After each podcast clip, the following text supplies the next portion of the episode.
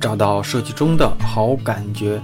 大家好，我是大宝，欢迎来到大宝对话设计师。欢迎来到本期的大宝对话设计师。啊，在节目开始之前，先跟错过上期节目的同学提个小建议啊，如果你要是还没听上期的节目，现在呢直接打开节目列表，点开上一期，先从头整。更精彩啊！那如果你已经听了上半场，我觉得也不用那么多的铺垫，接着让林源同学给我们讲述一下他在这两年的这个奇妙之旅啊！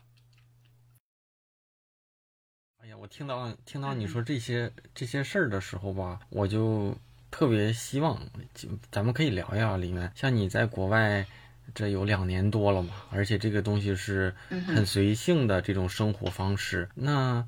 你成本是吗？对对，这些我觉得是小事儿啊，咱们可以一会儿再聊。但是，但是，比如说，你有没有长期在国外，就算是也不能说移民嘛，就是长期在生活下去，还是说我也不知道，先干 先干完这年再说。我以前从来没有过，我以前从来没有过。嗯，以前我是一个，就像我在读读大学，包括读大学之前，就在我工作之前，我是一个觉得我这辈子完全不想出国，原因就是因为我英语不好，但是我不想学英语，我讨厌这个东西。嗯，对。对，所以我啊，但是我后来开始旅游之后，我就很喜欢，很喜欢别人用这种方式，或者是我自己看到一些东西跟跟我自己原先的预设有一些不一样的时候，我就会有愉快感。我不知道这个怎么讲，对，就会有一种愉快感。但是我之前，包括在我这一次玩之前，我从来都是说我可以去任何一个国家玩，嗯，比如说玩个六个月、三个月都可以，嗯，但是我从来没想过我要在哪个国家生活，因为说实话，我非常喜欢。就是手机拿起来就可以点外卖，然后东西就送到家，全是我爱吃的。这我非常非常喜欢这样的 这样的情况。像我这种情况在在这里我是做不了了。嗯，对，所以我之前没有海外的这种生活的这种长期经验，撑死了就这种春节或者国庆节，然后再请假拼一拼。嗯，对，就十五天，对对？这种情况，对。那看这个问题就来了，就是我其实觉得你的这种生活经历、这种文化差异，然后这种。不是那么多人都有的嘛。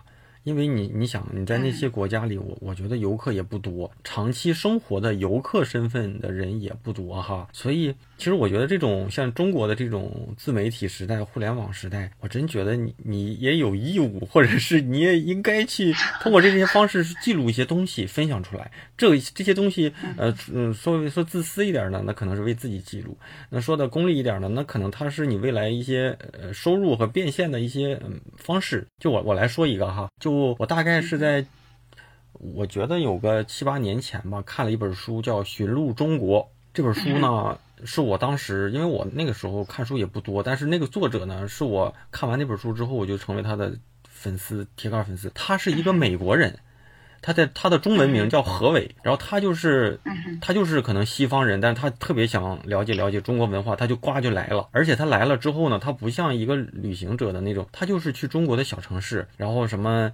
什么一些什么农村，他是先是在中国什么四川当一些志，就是那种农村当一个英语老师。那后来好像又去深圳，类似于那种富士康的那种地方去去，类似于去跟那些农民工一起生活。然后后来呢，又去就中国各个那种几线城市的那种生活。然后他就把他这些经以外国人的视角去写中国，当中国人就当我们看到的时候，当我看到那本书的时候，我就发现我们习以为常的事儿。其实外国人说出来之后，我们会觉得好像是有点问题，就其实不应该是这样的。所以我真觉得像你吧，应该如果要是咱咱说写写书这种事儿吧，可能有点，可能我觉得咱这个时代上有点麻烦。但是记录这种东西，你看多搞啊！就你尤其你那个国家。你在的那些国家，咱们对对对咱们大部分中国人来说都是都是很陌生很陌生，我就只能想到足球队儿，剩下我真不知道。我也觉得很很对自己有一点就是嗨，你为什么不记录呢？因为因为我确实我自己觉得我以前在上班或者说在我出来玩之前的这个五年的时间，你要让我记起五件事，我可能都真的提不起五件事来，我能记得住。但是我这出来玩到现在的这些事。我觉得我可以记住很多事情，嗯，就是我或者说我我想记住很多事情，嗯，很想记住我的，对，就是，所以我觉得我大概就是组组织能力有点太差了，但我确实有想，嗯，就是想着就是其实就人生的就是第一场退休计划，我觉得真的是太棒了。然后我也觉得说，不见得每我知道我自己，嗯，享受了很多我这个国我的国家就是中国这个经济发展的优势，我才可以这样。嗯嗯。所以我也很希望就是，因为我们都很焦虑。嗯。的，对，我觉得我身边都很焦虑，但是其实。我也不知道这个部分要怎么说，有点复杂。对对，我觉得如果可以记录，我觉得挺好的。我我我未来我真希望你去做一点，因为我哈，因为我可能你看我也说，我说我对国外不了解，我我出去旅游，我就是日本、韩国、日本、韩国反复去这两个国家，但是我就会关注抖音里面的一些，就是在在日本生活的一些中国人。他们就会讲一些中国跟他在这个生活这个环境下，日本人和中国人的一些文化生活差异，然后一些是是就特别琐琐事儿，比如说有一个人他就会天天去去一些日本的小酒馆，他就会告诉你，你一个人去一趟小酒馆吃点烤烧烤，喝几杯小酒，人间的烟火气息，日本的就这样，花两三百块钱中国人民币也挺好，没你想的那么贵。也有的呢就会跟你讲那个在日本这种就是她的闺蜜也是日本人嘛，这种婆媳关系怎么弄，怎么。怎么弄？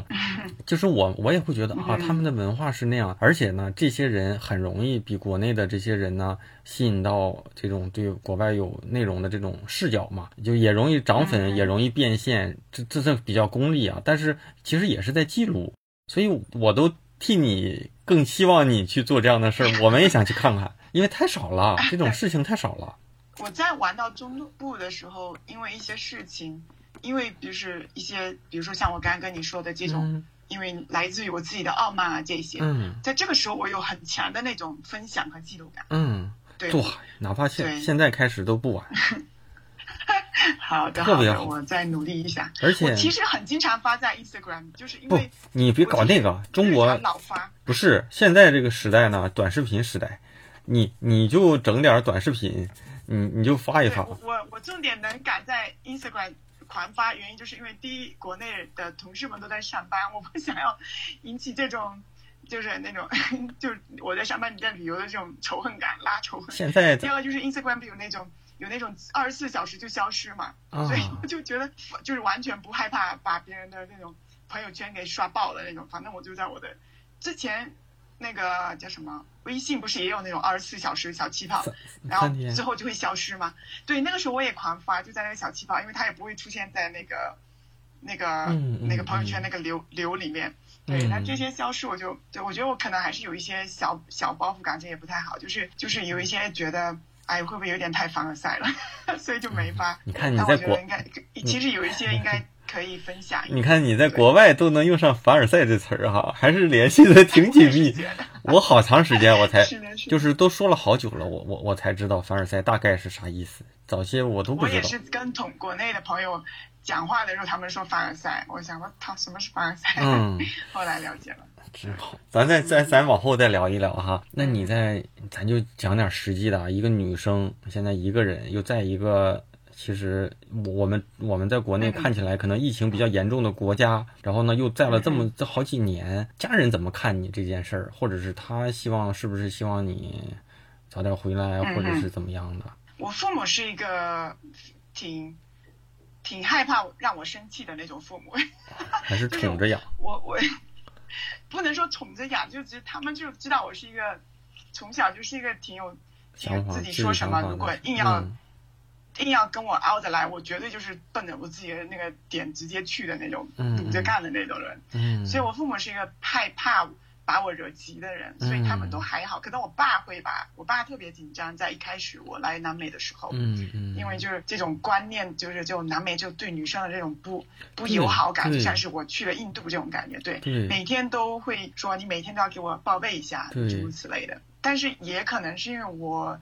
我有的时候也是会在朋友圈就发一发小东西嘛，对这种可能我的这种状态，或者是说，啊，我确实在海外烂久了，所以他们，嗯，慢慢的这种对我的这个处理问题的这个怎么讲能力，或者说这种应变性，他们慢慢的这种也可能建立起一些这种安全感或者说信任感了，对，所以现在我爸就不会天天说你给我报备一下，像我上一次来哥伦比亚。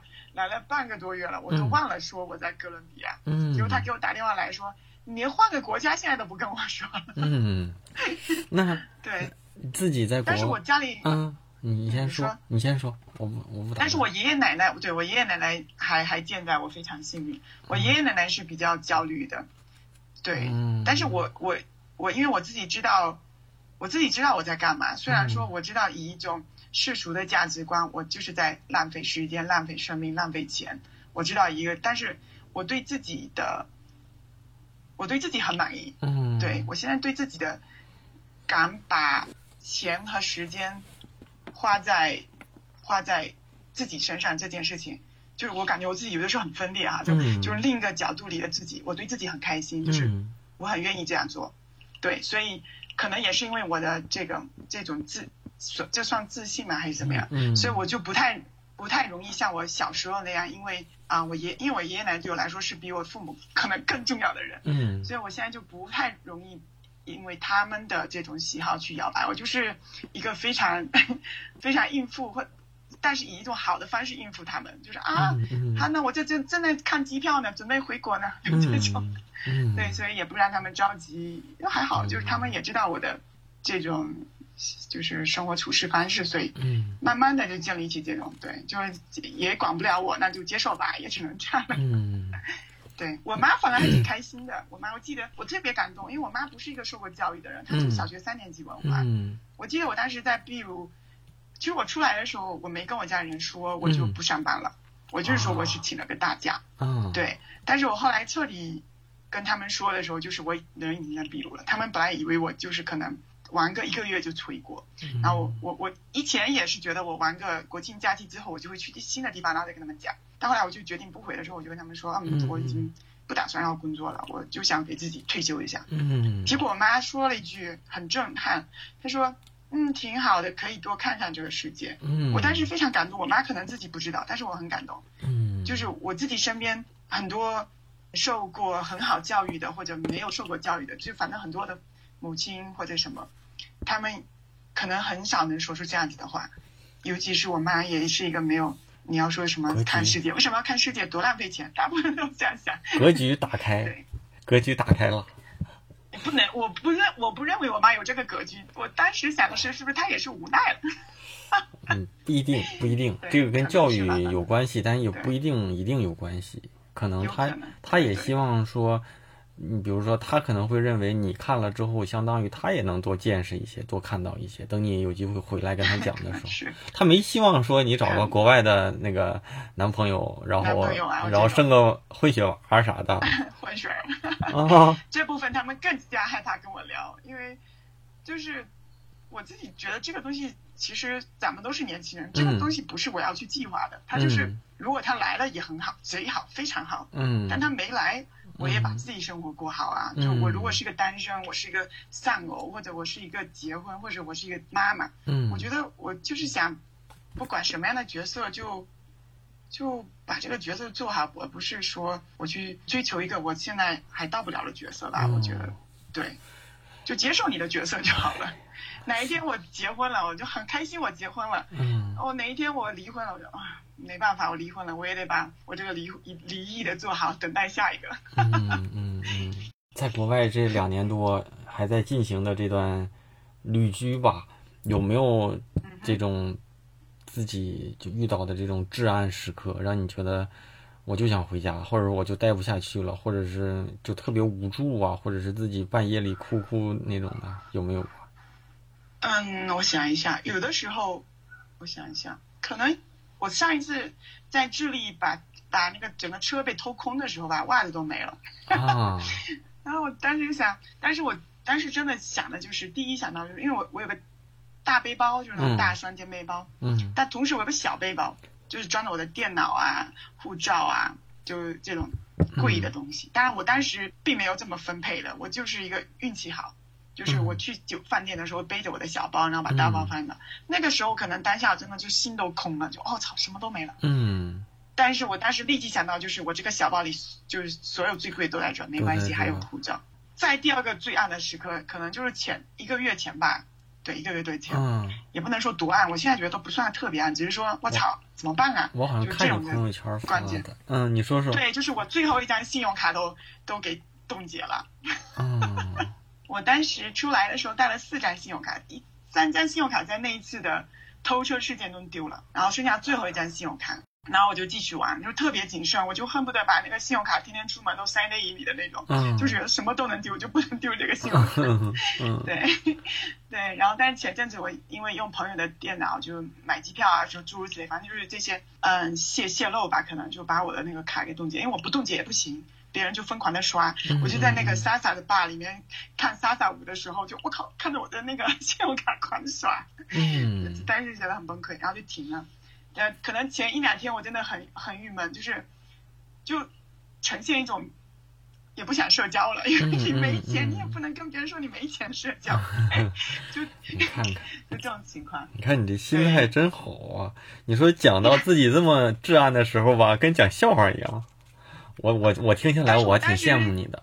我觉得这种心态 就不会在生活里有什么东西能把自己一棒子打倒，就遇到啥事儿。咱都过去了之后，这都是，这都是一些笑点，那不是什么痛点了。这个真的挺好笑的，我觉得。啊。我记得当时，嗯，丢的时候，就是卡就是在前一个两三天，就是我还没找到方法怎么拿到钱的时候。嗯。我当时去买一杯买一杯红，就买那个一罐红牛。嗯。我当时在那犹豫了很久，想说。嗯，我总共三百块钱，我还要就是人民币三百块左右。我今晚的旅旅店的那个钱大概是在七十块左右。嗯，还得算算。再花五块钱买这个。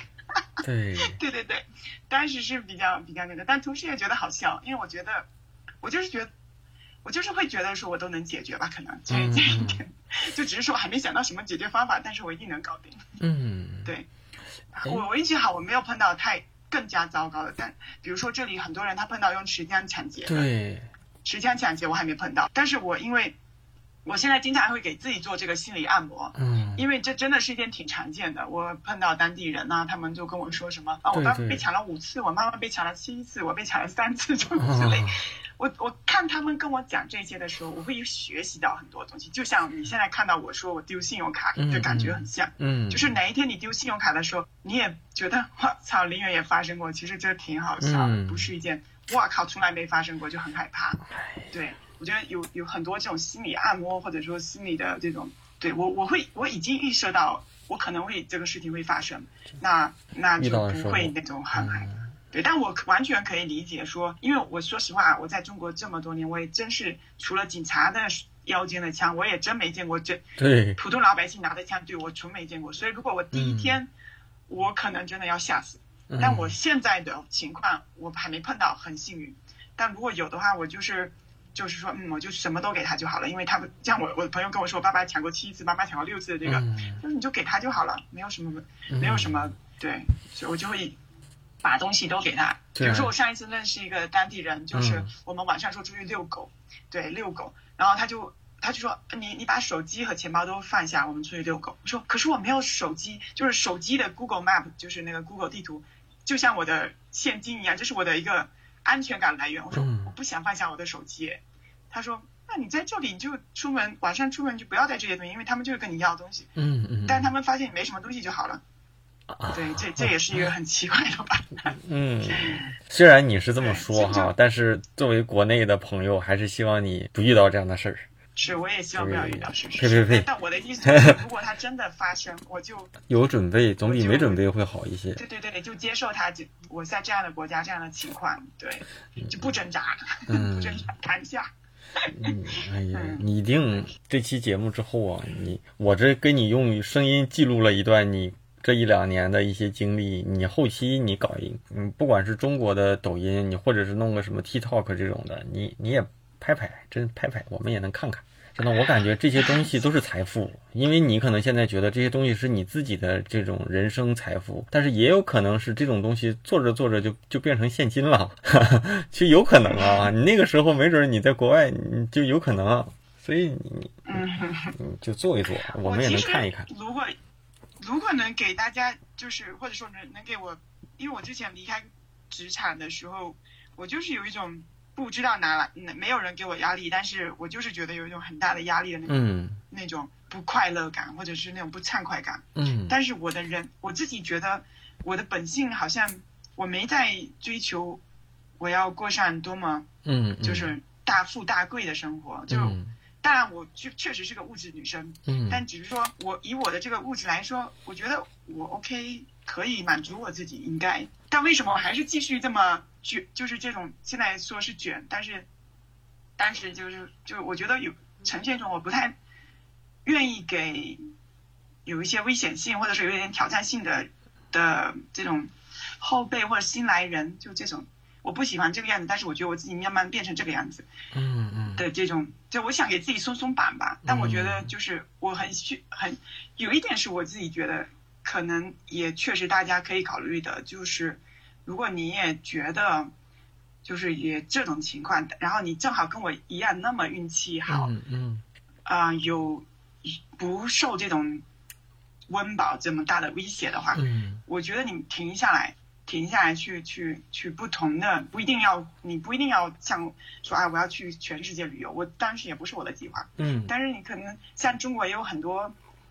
生活的状态不同的人或什么，我觉得有的时候会，你也你不知道，你不能预设发生什么，但是确实会让你平和很多。我觉得会平和很多。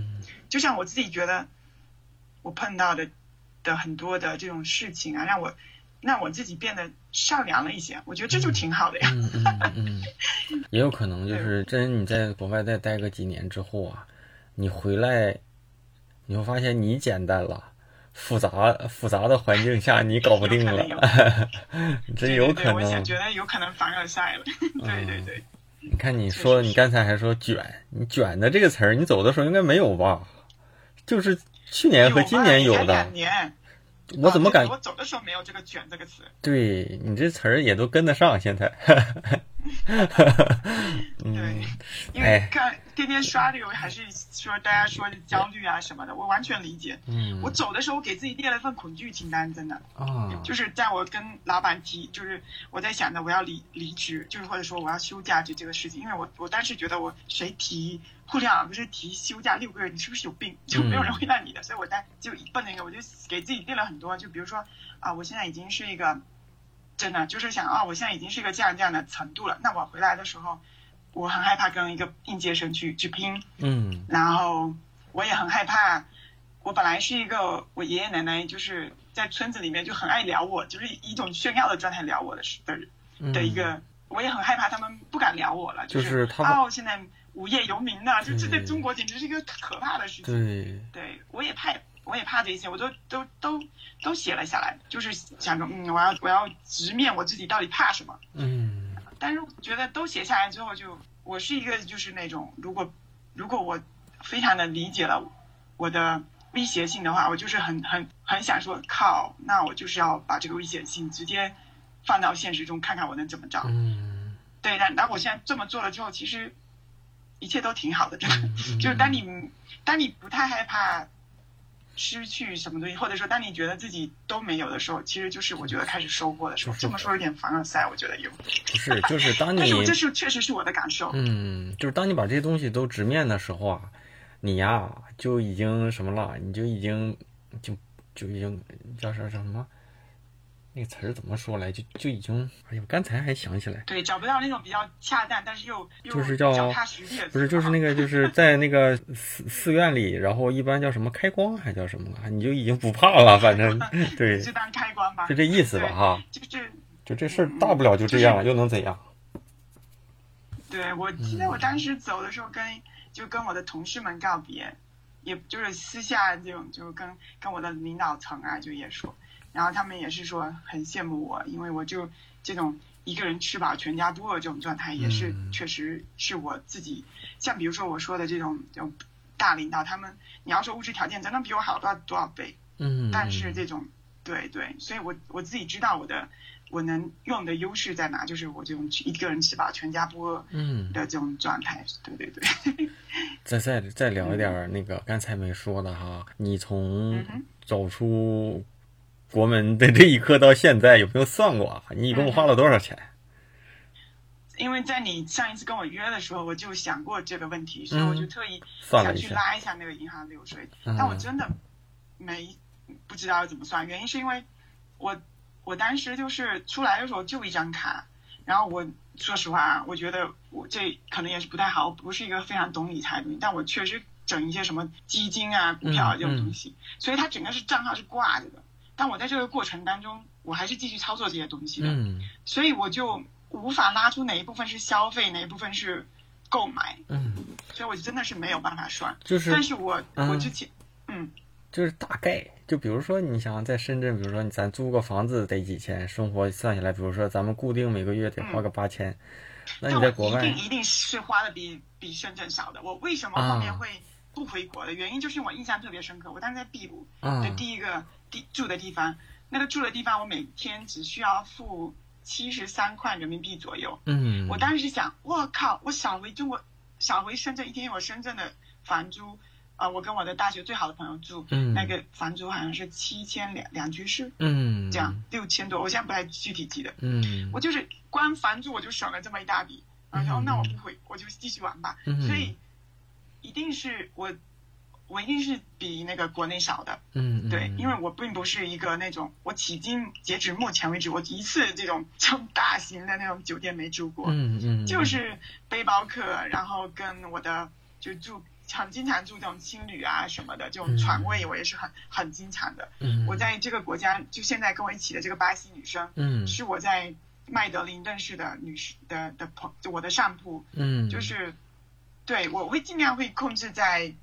我没有给自己一个具体的数，因为我很幸运，就是我在以前上班的时候就开始尝试做一些这种小小的这种怎么基金的这种操作，对不对？其实我自己也也说不出个所以然，但是就一种蛮 对，就这这部分我完全无法有任何的输出。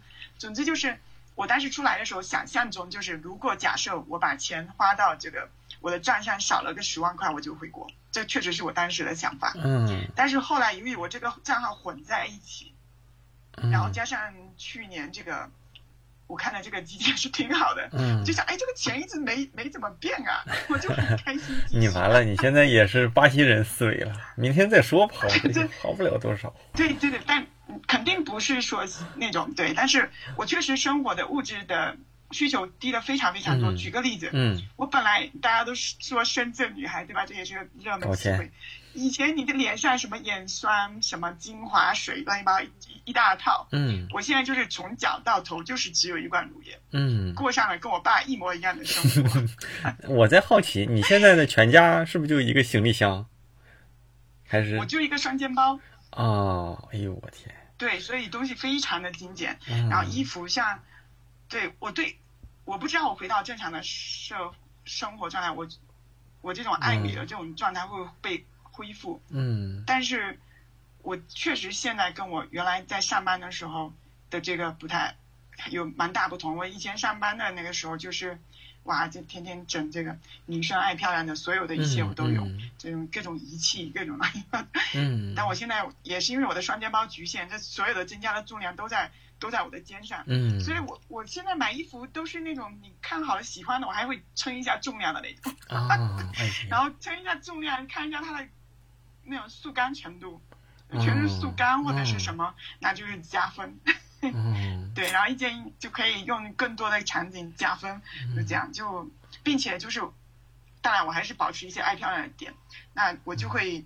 比如说我在这边买东西，我当然全程不是说就那么几件衣服，我买了的话，我就会强迫自己把我原来的衣服送掉。嗯，因为这一点，你比如说你在深圳，你说你想把一件 T 恤穿了二十次送人，这是一件很感觉挺没有礼貌的事情。反正我是不敢讲的，因为大家都这么精致。嗯，但是在这里很，大家很开心的，卖这种二手店啊都多的要命。嗯，我每一次送出衣服，或者是给我的 Airbnb 的那个。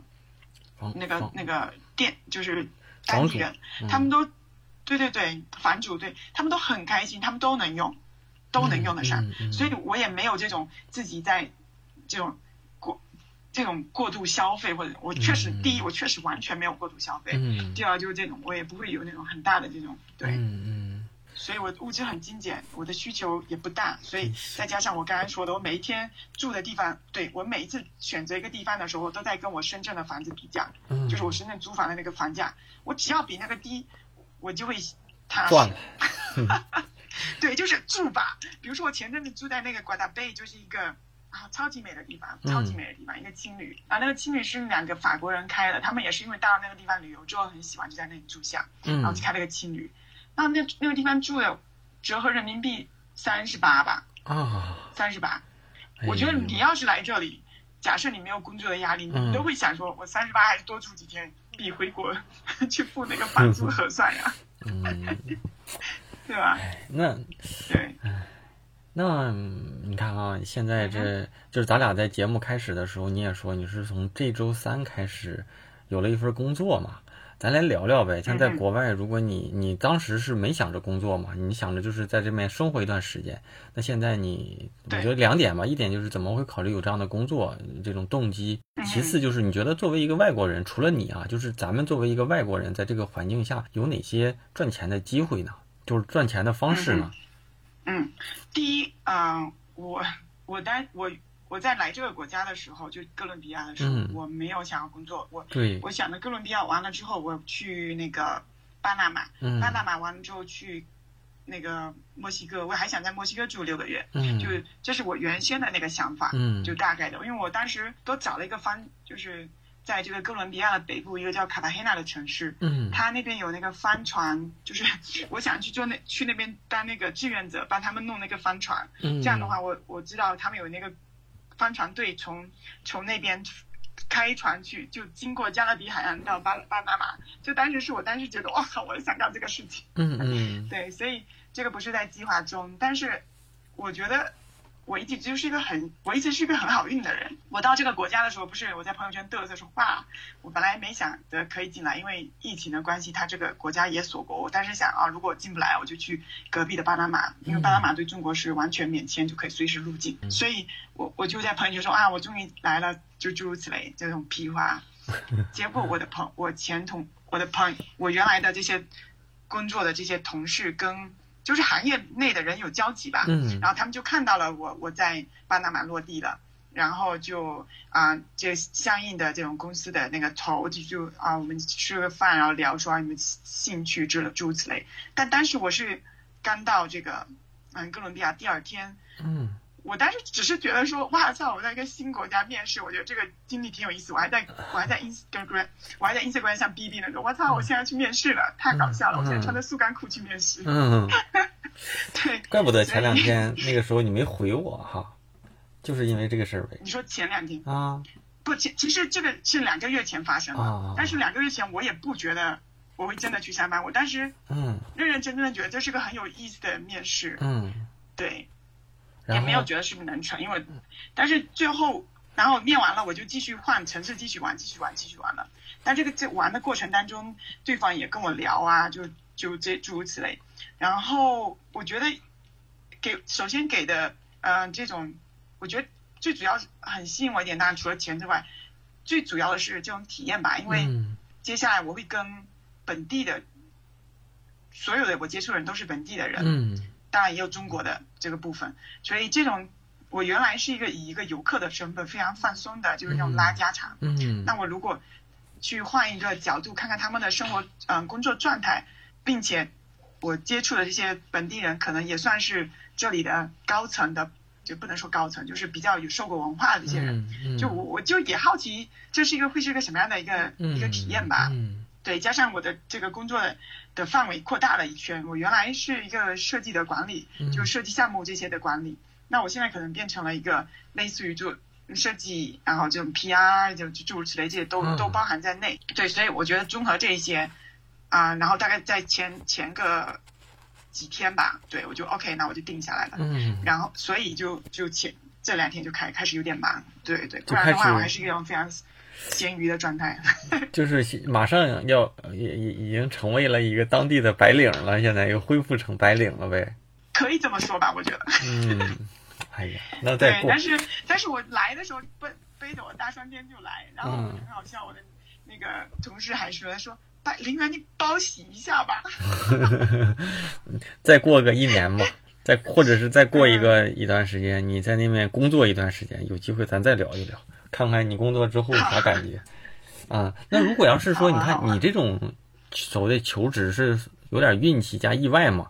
那如果当地绝对是这样，对，如果你现在就就就没有这个机会的话，呃，你你还想赚点钱什么的，你觉得你看到的这个身边这些外国人，他们有什么方式？关于这个路上的这个赚钱的方式，嗯，啊，我觉得首先你的受众应该全是设计师，设计师肯定是个巨大的先天优势的，所以我在一路上看到很多很多的外国人，其实他们这种远程工作的方式还有是很常见。可能也是因为我旅游啊，所以我就整个周围都是这个样子。嗯，很多这种旅居的人，他们就是要么做一些文案工作，嗯，要么做一些那个 marketing，就是市场的工作，帮品牌做那种推广。对，但是我觉得所有人都很羡慕设计师，就是你我们是最最最容易远程工作的。嗯，但这只是一个说，就是你你期待的是什么？嗯，对，比如说你期待的是职场啊、社会的阶层啊这些的话。那可能这种旅居的方式达不到你的期待，但我碰到路上很多人，他们的嗯对这些的期待就是有一个技能能让他们保持这种生活的弹性。那如果你的方向是这个的话，其实确实有很多选有是可以达到的。我在路上，我现在还没见过面，但是即将会见面的一个中国中国女生，嗯，她之前我在秘鲁呃我在智利被被闭关锁国锁在那儿。疫情，她在秘鲁被锁锁定的，就是那 lockdown，嗯，对她是在那儿，她也一直都是一个远程的帮帮忙做，比如说社交媒体的推广，就帮不同的品牌做这些，对，然后包括在线上会偶尔教一些啊英语，因为他的英语非常好，嗯，就是我记得我当时在智利的中部，我认识一个。嗯，飞行员。嗯。然后我想，哇靠，飞行员，那你没工作，那你彻底不行了。嗯。就是 因为飞行员，你去哪里找什么 freelancer，对吧？嗯。对，这是一个巨大局限。但是他说，我们就我我经常路上跟这样的人聊天，然后然后我就说啊，那你这个，因为当时我们就 lock down，我说那你这个怎么开始？哎，他当时是开始做一个线上的一个英语教育教育教英语的，还有教西班牙语。我说你这怎么转转这么快？他说。我当时觉我的航班都不能飞，都不能飞之后，我就开始盘点我手上有什么技能啊，然后对，就多盘点自己的技能，嗯，然后不要，我觉得我们的很大都是有包袱，我自己也是，包括我现在也是，我很喜，我很希望有一天能尽量的把这个包袱打破一点，嗯，就是我，比如说我，我假设我是一个女飞行员，我就会想，我是个飞行员，我去做语言教育工作，太丢份了吧，嗯哼，嗯哼，但是这里的。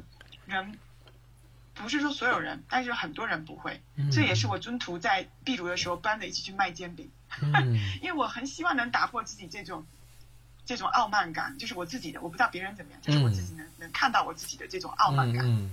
就是我以前都是说，在中国教英语的外国人都是，就是现在不好说这个词，就是我我会有一种这种傲慢感，就是你应该到了，比如说我把社会分成三层，我现在在第八层了。我还去第四层混，真是太丢份了。嗯，但是你把这种东西，如果如果你有那个，如果你有那个能力打破的时候，你盘点自己的能力，可能都还是能整出来的。嗯那我看到路上这些很多人，他们都很能打破自己的这些嗯标签，或者说嗯这个这个价值，他对这个没有很大的这种认知的这种这种保护感，对。嗯。这个是相当于我理解是相当于用自己的一些技能，其实还是在盘一些过去的资源嘛。就比如说，我就想在巴西或者是就在哥伦比亚想挣点钱，就就是就是在这个环境下的话，你觉得外国人还有什么机会呀？比如说，他们也可以像正常去找工作什么的。你是说巴西人还是说中国人那？就是中国，比如说你现在就在哥伦比亚，你现在就想，嗯嗯，在这边很工作生活。像比如说现在很多这里的人，他们跟中国的进出口贸易，就我刚才说的，因因为我们会中文，我们以前都觉得说会西会英语是一个巨大的优势，但是我觉得现在这个社会，这个这个这个这个国整个国际的情况，会中文真的是一个很大的优势。我之前也没有意识到，很多人像比如说这边他们。会中文，他可以做一些很多进出口贸易的生意，因为他们也跟中国人这种打交道，从中国中进货。像我之前认识一个在智利的呃一个老头，他开一个开一个那种实体店，就是在这里实体店还是为主啊。嗯。结果我跟他瞎瞎逼逼瞎逼逼，然后呢，他跟我说他店里面百分之八十百百分之八十的这些东西都从阿里阿里 Express，就是我们国际版的那个淘宝买东西过来。啊，就你可以想象吗？就对，如果你你有兴趣、有耐心，他肯定很乐意，你能帮他做这些吧？我觉得，嗯，就是，但是你你如果比如说你你是个设计总监，对，那你想啊，我怎么能做这个呢？那你就没有这个机会。对对对对对，你这说的真好。嗯，就我看到很多人，他们就是很多人，他就是一个就会比较。外国人，我我不是所有外国人，但我碰到这些，嗯，这种旅居啊什么这些人，他们都比较比较对自己没有太大的这种角色感，嗯，就相对的会比较放松，没有那么有包袱，还是那个哈，还是这样。对，这可能又回到那种价值观的多元化导致他没包袱。嗯，就比如像我刚才说的，你是一个设计总监，你现在在这边帮一个呃小卖部的老板去去在阿里 Express 上买东西。但其实你想想，AliExpress 上面的东西已经比淘宝贵了一倍了。嗯你帮他买，从淘宝上买再弄过来，你你其实会有更好的。然后这个这个这个老头子他他的店有，他隔壁店是不是也可以呢？嗯。就是我没有去做这些，但是我只是说，因为我当时一直都是觉得我的时间更，我在大部分的时间都都是觉得我可能有一天要回到我的中国的这个角色里去，所以我一开始都会觉得我的时间更宝贵，我的体验更宝贵。嗯。我只是到了很后期的时候想。开始想象，我怎么样才能把这种生活过得更更持续性，然后才开始说，嗯，其实我可以做什么？嗯，对。哎呀，真好！我而且我觉得你现在的一些思维和现在的一些观点，可能必须得在国外泡一段时间，才会有这种变化。就是我现在听，我觉得你说这样的东西我就能接受，但是如果一个中国人跟我说这样的话，我就感觉不太对，你就装逼，我自己会有这种感觉。所以必须得是你在国外这种，因为我觉得西方人会有这种想法，然后你呢，呃，作为咱们咱们中国人出去之后呢，在那样的环境下，你可能会觉得那样东西很，其实是就真是那样的。然后你再告诉我们的时候，我就会觉得，嗯，好像你说的有道理。但如果你在中国，你咱们在中国，咱就自己这么聊，我就会觉得这个这个人有点装逼了啊，对，会有这种感觉。对，所以我大部分都只是跟我的朋友会聊一下这，就是这也是没有一直没写什么。对不是你这种，我懂你的意思。有机会你就去，或者你搜一搜，有没有那种电子版的叫《寻路中国》，回头我给你拍拍个照片，你搜一搜。因为他有发我名字，我听到一直在。他有那个什么，他他是他他这本书写完之后，好像是先在国外写那个发的英文版，后来呢又变成中文版，然后又在中国发，然后特别好。这本书写的特别好，就是这个问题，就是他看到的这个中国当年的那那是可能十年八年前的中国。呃，他的那种那种状态呢，我们作为中国人是感受不到的，只有外国人这么一说，你才会觉得啊，真是哈，怎么怎么好像我们习以为，就像就像我有一个韩国同事，我可能以前在这个节目里说过，他刚刚开始呢是在美，他是在嗯韩国，他是个韩国人，然后他在香港读的研究生，但是他在香港读的研究生，他的中文不行，然后后来呢，他就来到深圳的腾讯。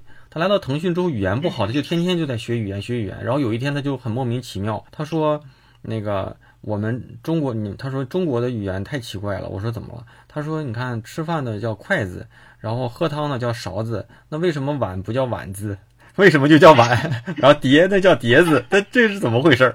他但是咱们不会有这种感觉的。”但是外国人会一说的话，你你也会觉得解释不通。所以你现在，我我真希望说你在那边去记录。当然，写东西可能思考的会紧密一些。但是你看那些很多视频类的东西也一样，也能帮你以后可能二十年前、二十年后你再回到中国之后，二十年后、三十年后你再看，你说哎这个事儿，哎呀真是。像我现在录录音也是，现在我也不会听，我录完发出去就发出去了。但是我经常会听我我四五四五年前早期的节目。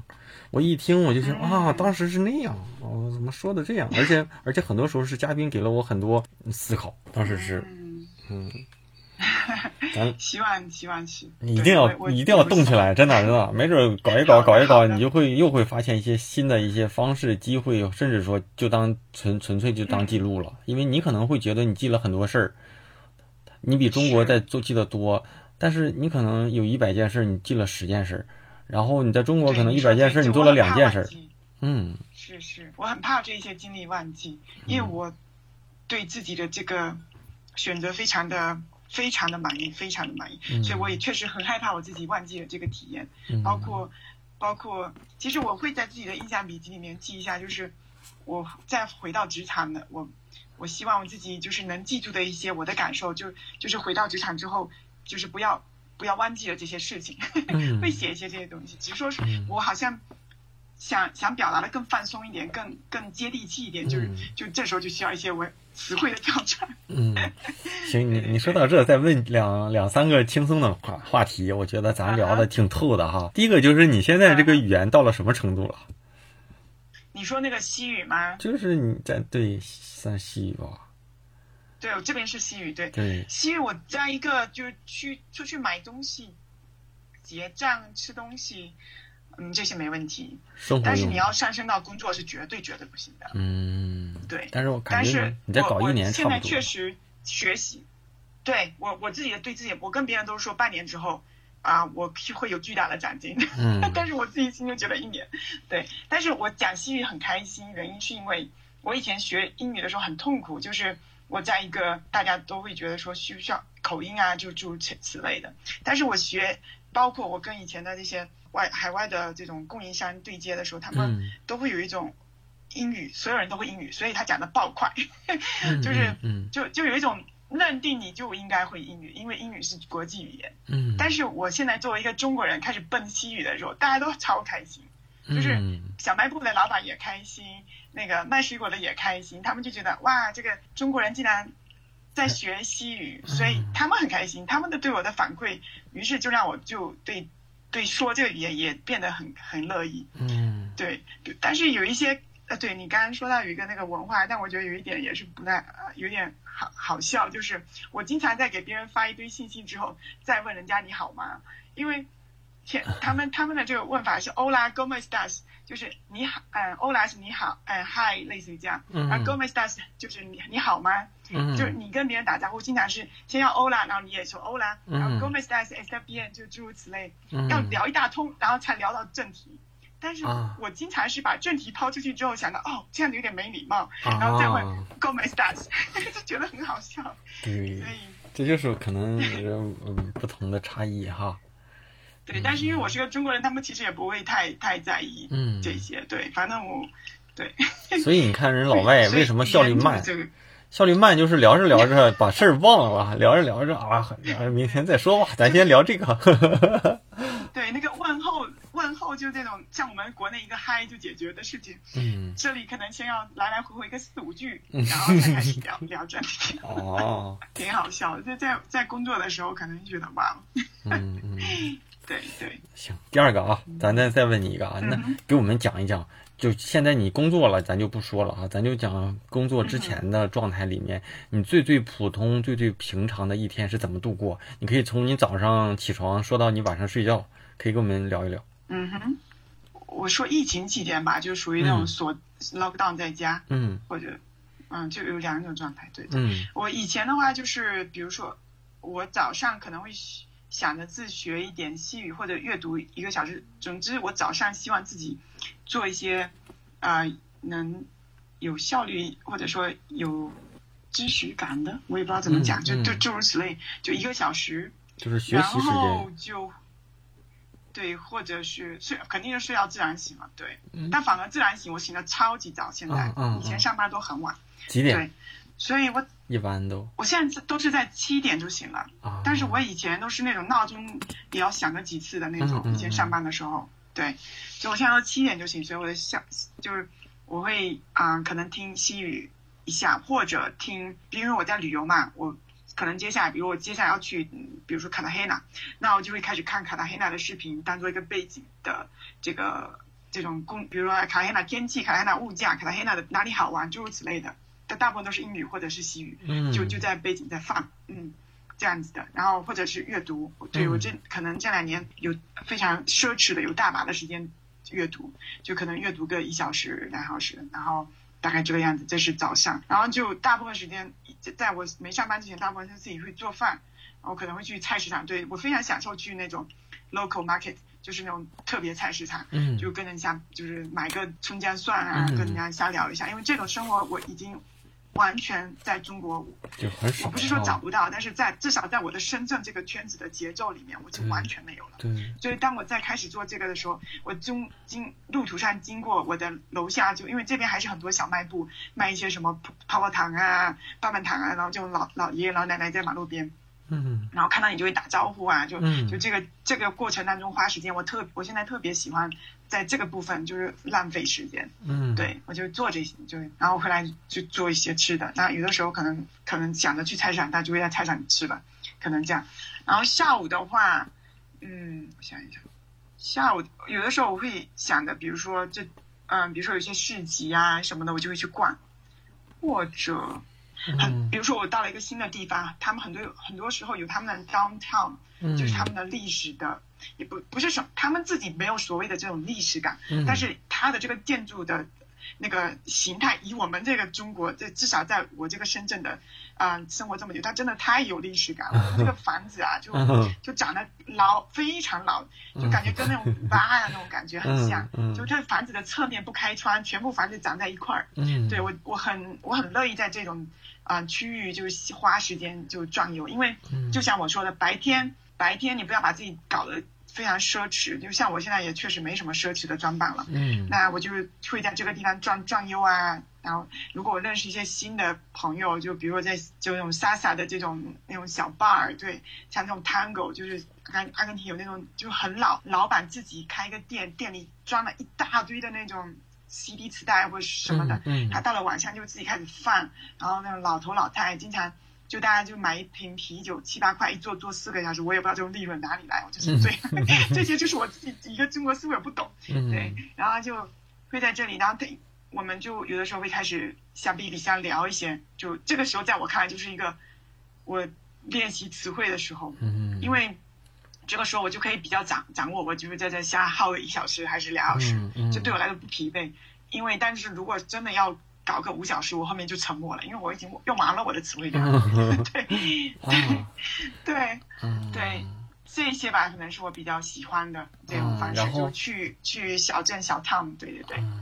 那你怎么跟这些老外就搭上话了？人家在那个都是周边邻邻居，人家在那坐着，你就帮咱聊两句哦。我有个点讲出来，我不知道会不会不太恰当，但是我真的觉得。如果我碰到一些，嗯，当地人呐，这些人，我们很我很很容易，非常非常容易开始聊的。原因是因为我们这里基本上你只要眼神眼神对视上，他们都会打招呼，就是欧拉哥们西达西，欧欧拉哥们西达西，都会聊。然后我我我，他们只要能反应过来，我能接上这句话，他们就会觉得，哎，我会一些西语。我们就会开始聊，哎，你来哪儿啊，什么什么的。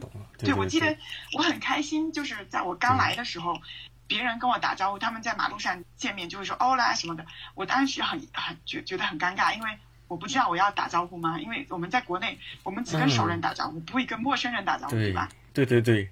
对，然后所以我一开始我不知道我自己应该要怎么怎么反反应是比较恰当的。嗯。但后来我就。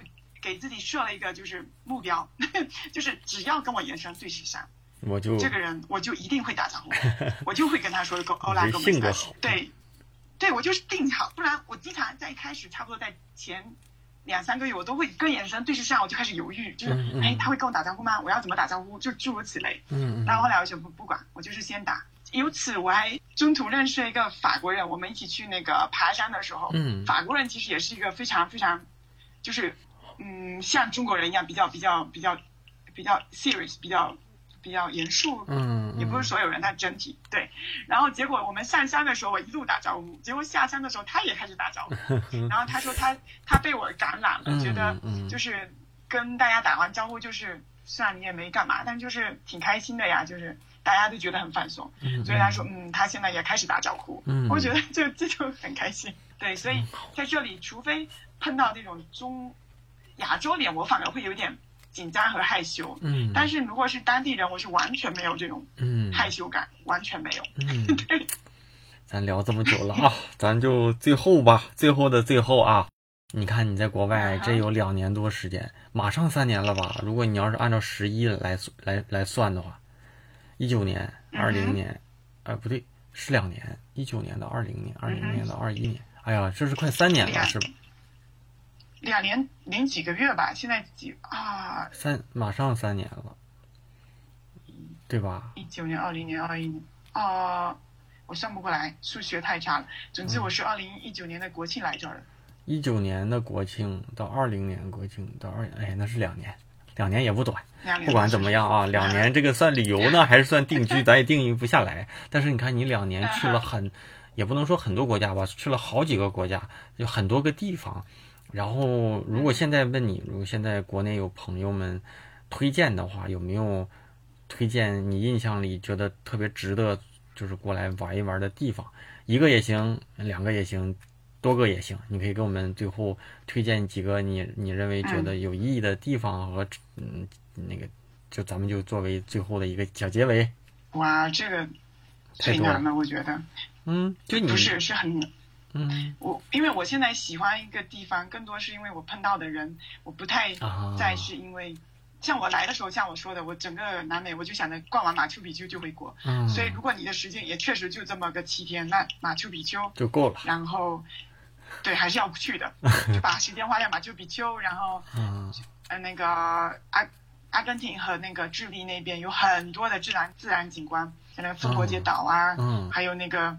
嗯，百内国家公园真的非常非常漂亮，确实，就如果你只有个七天到十五天，也没有对，就这些地方很值得去。嗯，但是，只不过就是说，现在回到我自己的话，我会觉得，就是你喜欢一个地方，现在更多是因为你的邻居和你，你的邻居啊，你的这个，对你碰到的人，你开始喜欢这个地方。嗯，嗯，不不，这种景点你逛个。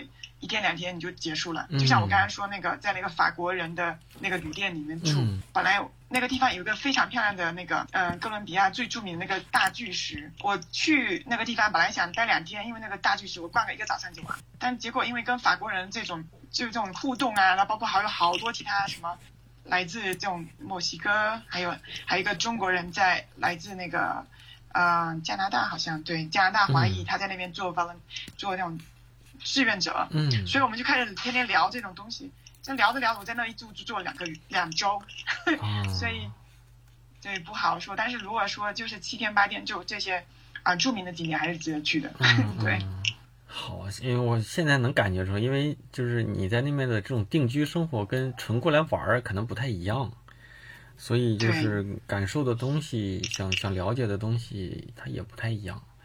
不可能说我们怕跑到一个国家，对，就跑到一个那种人家待两待一周，那可能就不太一样哈。是我在路上好多人都说哦，你是我见过第一个什么？当然我其实我们中国有很多啊，只不过就说他们可能见的不多，所以我是他第一个。嗯，说你是我见过第一个就玩的这么。这么慢的就这种的，我见到所有中国人都在团里面跑很快。嗯，我说我天也是这个样的，因为我们没有那么多假，你们动不动有三个月，我们正常七天到十五天。嗯，那我如果来到南美，我路上花了两天，我剩下那那比如说剩下十天，剩下十天，我当然要尽我所能，我哪有时间在晚上的时候坐在这里跟跟有可能碰到有趣的人和没可有可能无聊这种时间，我哪里花得起啊？我明天早上可能要去。马丘比丘呢？对，我也跟他们有说这个情况。我说，对我完全可以理解。对我就是运气好，什么好好事都占了。所以啊，最后就希望林源在国外的生活啊，好运能够一直陪伴着你。然后，虽然你说你有一些什么准备，但是也不希望你遇到什么，不管是危险还是说不开心的事儿。毕竟一个人在国外肯定还有一些不方便。然后你就可以。开启你的职业新生生活啊！然后，假如说再过个半年 一年，其实过得很快。再过个什么半年一年了，我觉得你你要是有一些什么新的故事，咱可以再聊一聊。你就你就当在我这记录了。好啊。因为。好，我争取记录记录。对，你就咱俩这样也算是记录。好啊，好啊。行，那咱们这期。我希望能给大家的精神松松绑吧，因为。我特别好，我知道像我这样就是中途没有继续往上晋升，但是却跑去玩耍一下的这种案例可能不算太多。所以如果大家能看到 这种故事，都是从别人的书里或者是电影里看到的，说走就走，然后走了再说，对吧？身边的人没有，然后再加上我感觉你的这种性格，就是你能做出这种事儿，也源于你自己有这样的天赋。就是比如说，我认为你的这种，就比如说你，你看咱们听下来，我觉得大家也能感受出来你这种性格。这种性格呢，就会就会遇到问题呢，你看起来都很乐观。但不像有些人一弄啊我不行，我必须得回去。就像有疫情最严重的时候，国外的留学生有多少人啊？就是就是就是必须得回，怎么弄都得回，然后不回就闹，就就有很多这种的嘛。然后在机场上啊，怎么怎么样？但是你你可能看到看待这个事情又跟跟他们又不太一样。然后再加上我自己觉得咱们俩这么聊，算是挺深度的这么聊了这么一次，就是给人的感觉就是，哎，咱们没什么过不去的事儿。然后呢，你看到的东西都是大部分都是好的东西。所以这是天赋，这真是天赋。因为我在职场上可能。比如说，我们在一个团队里做一些事情，有有可能我们都会很不开心。但是有些人呢，可能人睡一觉，第二天人家就好了。但有些人呢，可能操，老子过不去，老子必须要 辞职，就不在这伺候你，所以就就不太一样。所以听你讲完之后，我都被带动了。虽然我没有你这个勇气出去玩，也没有那个什么吧，但是我感觉这这也有力量，就是你会把一些那种挺。挺阳光的那一面儿，哎，从通过这种故事分享给我们，我们听着是又觉得很佩服你，又希望你能在国外好一点，然后又希望，就是你的这些经历能够帮我们也去。为什么我说跟你聊呢？咱也不聊设计啊，就是借你的一些经历给我们也长长见识，哪怕说，谢谢谢谢，就特别好，真的。所以，我我过往的节目里，比如说有有有有跟在英国的同学聊，有有在就是也都是线上这样，有包括说滴滴在日本也有那个分公司嘛，也有跟我滴滴在日本的那个同事聊，就是因为我们没有办法像你们这样深入在那个国家里待那么久。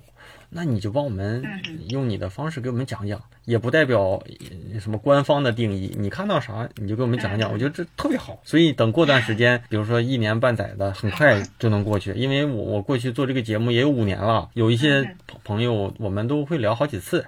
你再干个半年一年的，咱俩再聊聊。跟这帮哥伦比亚的人工作是种什么体验？会不会你一天你一个人？对，哎，对你还是干设计的，就看看他们的。我估计最起码的变化就是那个颜色可用的肯定都很丰富，因为热带地区都好像都是喜欢用这种的。哎，对，柠檬橘跟柠檬黄都是混在一起的。那那呃，那你那个 挺好。对对，我觉得留一点那个口子，后后期咱们再聊。好啊，好啊，好啊！行，祝你在国外工作顺顺利利，开开心心，然后钱包、信用卡都看好。节目听完了，欢迎回来哈。这次呢，本来预留了一个一小时的对话时间，但关掉录音之后啊，我们俩的对话呢还是停不下来。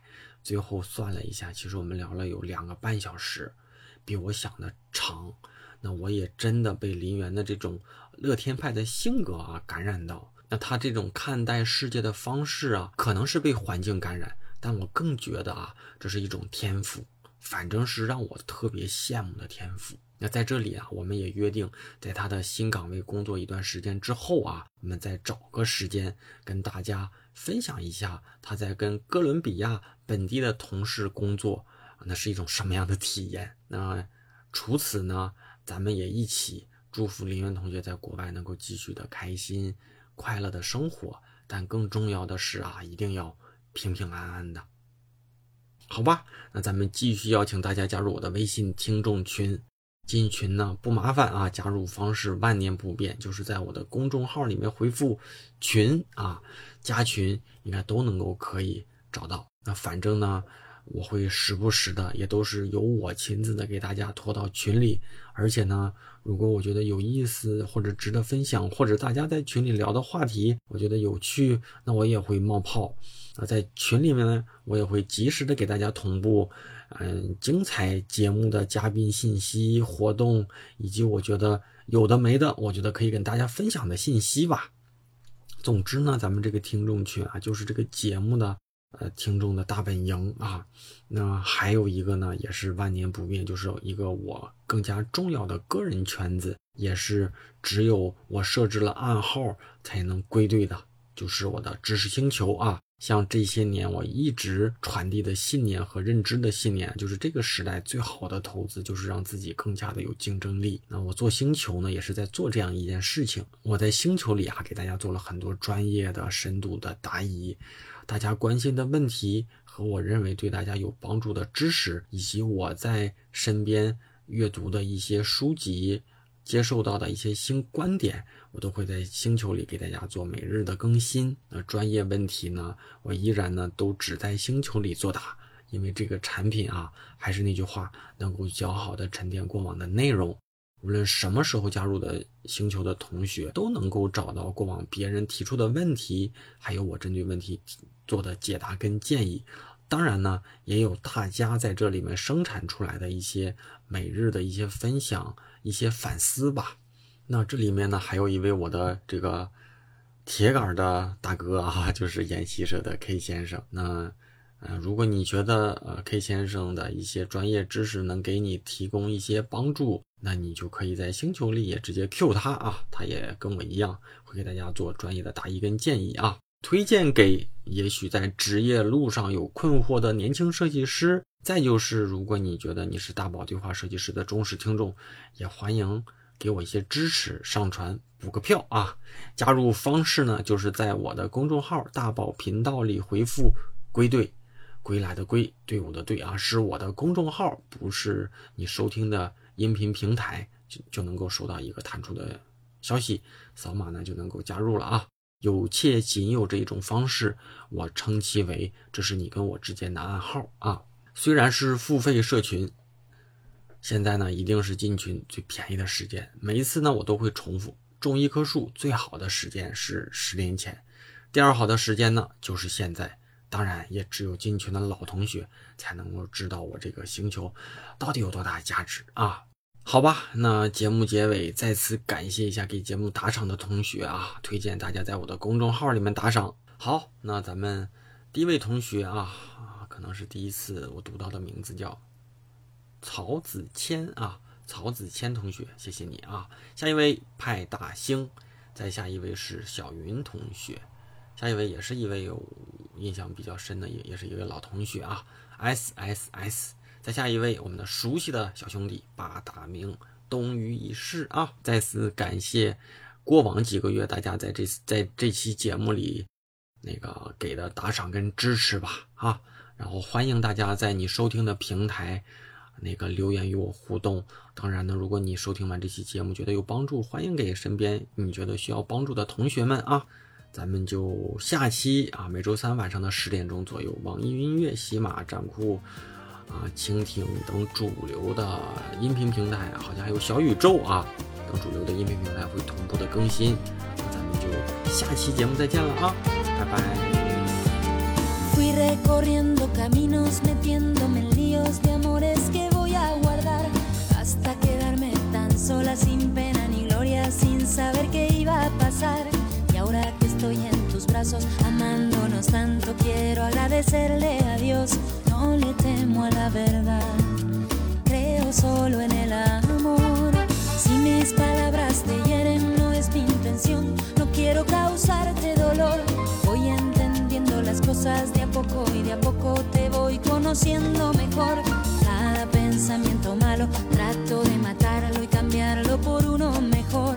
No le temo a la verdad, creo solo en el amor.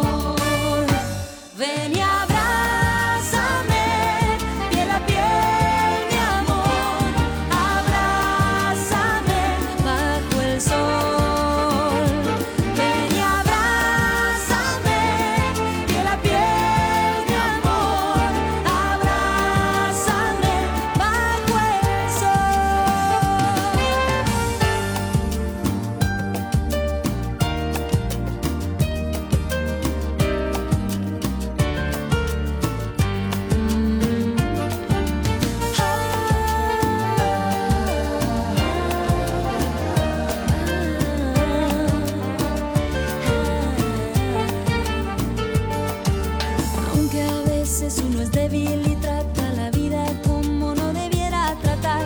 Se va tejiendo la historia y queda en la memoria cada día que ha de pasar. Vivo pensando en tus besos.